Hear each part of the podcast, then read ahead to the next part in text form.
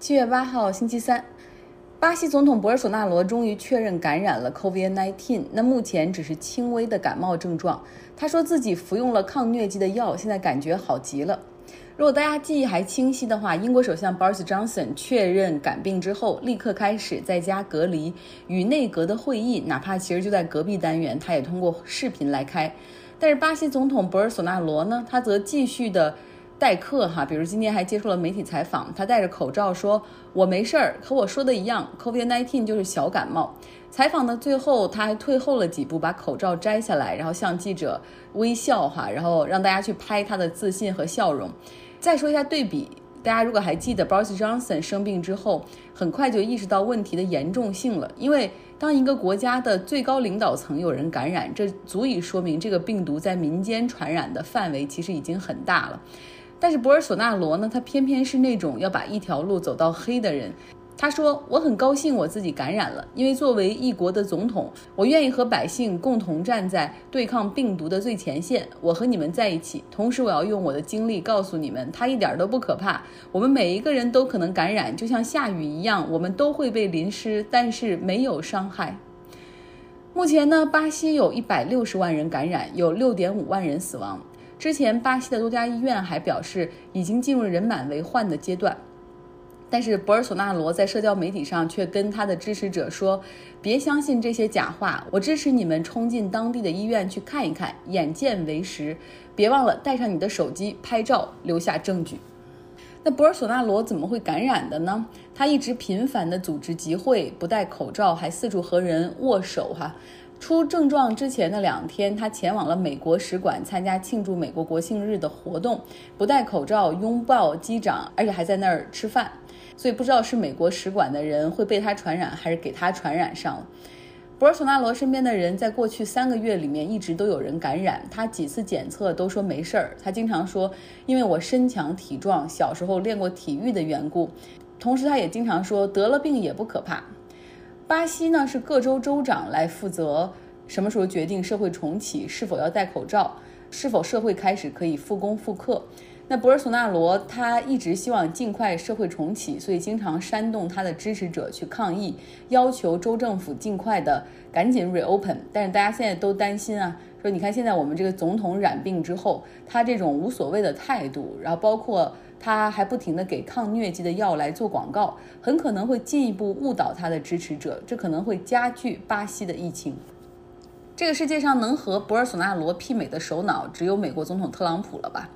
美国 COVID-19 的感染人数在过去十四天里增加了百分之七十八，尤其是在支持他的那些州——德克萨斯、佛罗里达州、堪萨斯、田纳西这些地方，在过去一段时间增长尤为迅速，因为这些州都响应他的号召嘛，然后早早的就开始社会重启。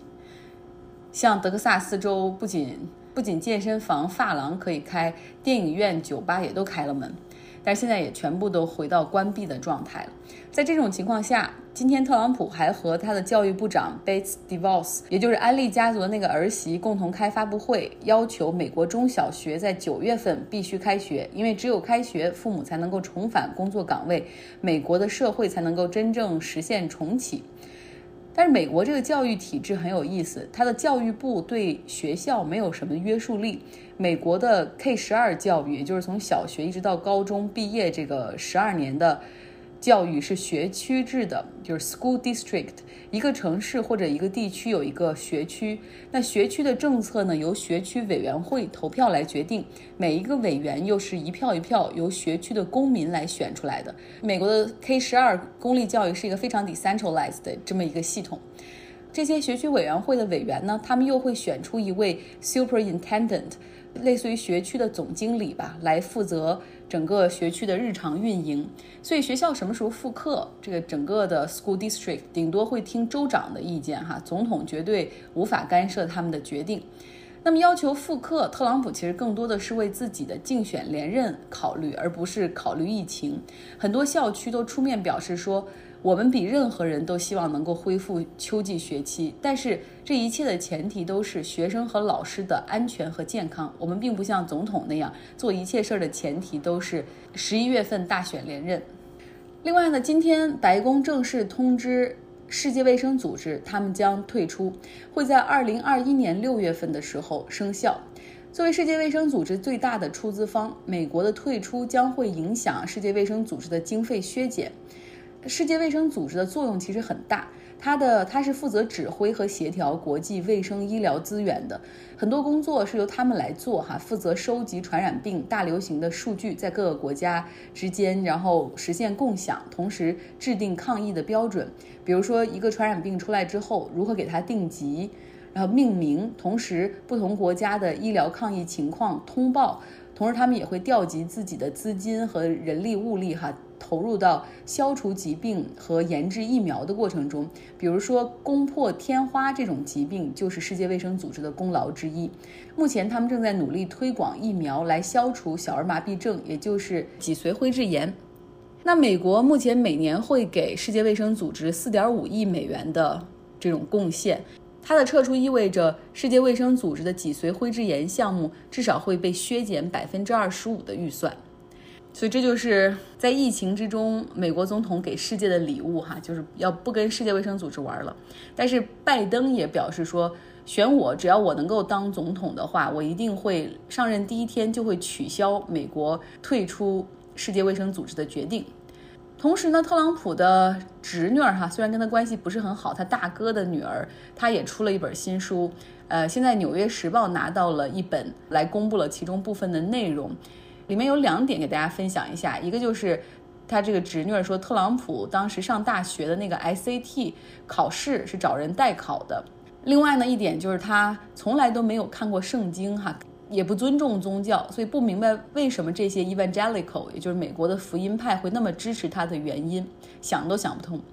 那另外还有人最近也会出书，他是美国第一夫人梅拉尼亚的前资深顾问，也是十五年的好朋友。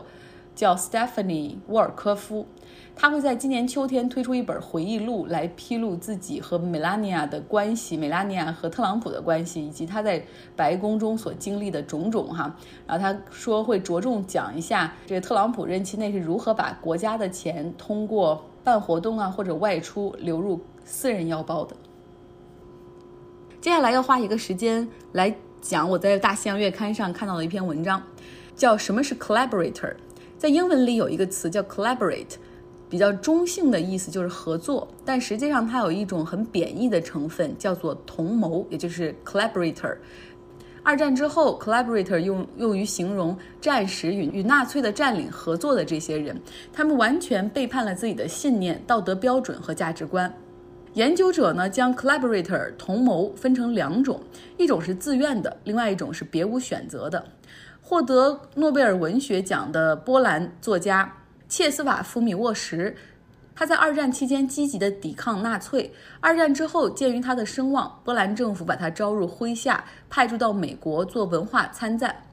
然后他极度憎恨苏联控制下的波兰政府，但是迫于无奈，他仍为其工作。他在他那本很出名的《The Captive Mind》被禁锢的思想一书中写到说：“我很想反抗，但是我觉得我就是一只苍蝇，试图和一架坦克做斗争，好像一切都是徒劳。当我放弃斗争的时候，反倒感受到了愉悦。相信他们所说的，同时为他们说的而努力，一切都简单了。当然，妥协了几年之后。”波兰政府依旧认为他是一个不可控的角色，他被从华盛顿召回到了波兰华沙。那米沃什也陷入到了崩溃的边缘，情绪开始出现不稳定，脸上写满绝望。他的朋友担心他可能会自杀，最后找了一个机会派他去巴黎出差。他偷偷地跑出了波兰大使馆，开始了流亡的生活。他是在做了同谋之后，选择拒绝再接受这样的生活。那关于同谋，美国现在有更为大家熟悉的例子，有两个人的故事，同是美国的参议员，一位是 Lindsey Graham，另外一位是 Mitt Romney。Lindsey Graham 他是目前南卡罗来纳州的参议员，他出生在南卡，父母早逝，他参军进入美国空军服役，并且呢把自己的妹妹拉扯长大，还供他读完了大学。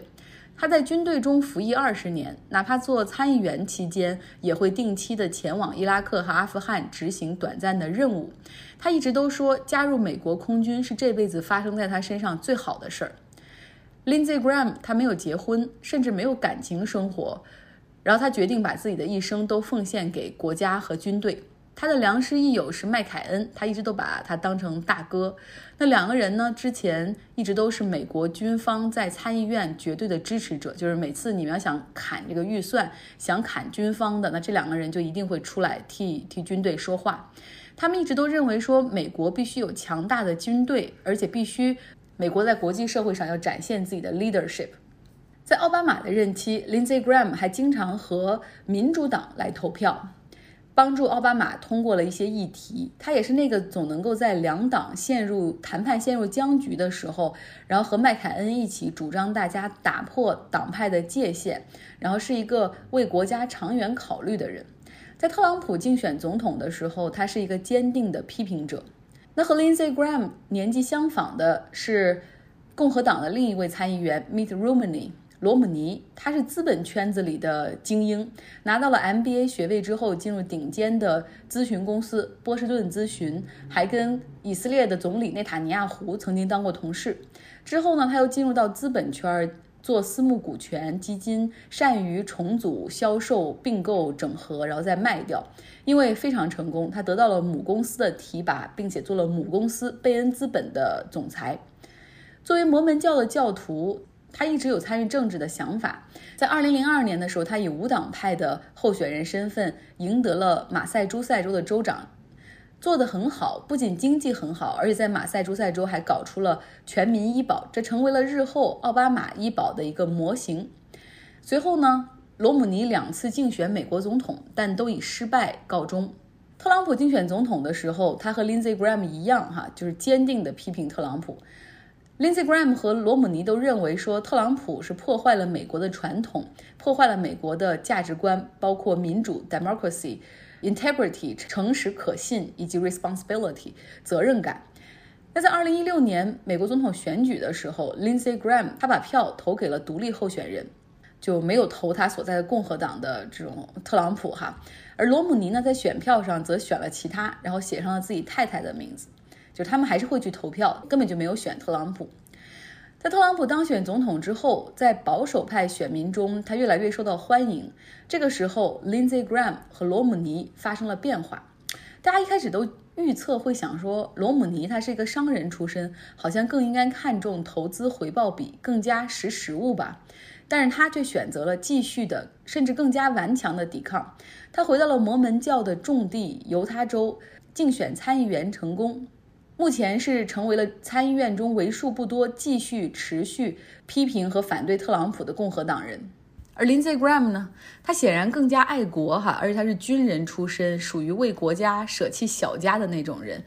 好像他应该更加的能够刚正不阿，但是他呢，却选择了抛弃自己的价值观，成为特朗普最铁杆的支持者，为了他的谎言和虚假信息辩护和推广。那现在，Lindsey Graham 和他的大部分的共和党的同事们一样，成为了特朗普的同谋 （collaborator）。那我们再回到普通人的这个层面，成为同谋其实很容易，往往从当权者开始肆无忌惮的说谎话开始。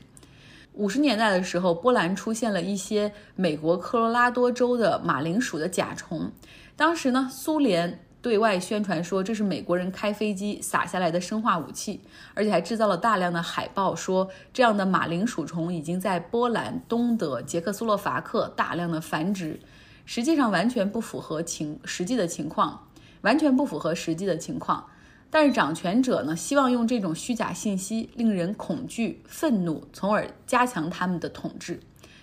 我觉得总结起来就是。权威制造谎言，目的并不是逼着人们立刻去相信它，而是让人们开始敬畏散布谎言的机构或者人。当这些谎言层层叠加，并且开始逻辑自洽的时候，人们发现自己已经逐渐放弃了自己的想法和价值观，或者有一些人就陷入了沉默，其实就默默的都成为了一个时代的同谋。这是一篇来自《大西洋月刊》的文章，如果想看的话，可以在微信公众号“张奥同学”下留下邮箱。另外就是推荐米沃什的那本书《被禁锢的思想》，是非常好看的。好了，今天的节目就是这样，大家周三愉快。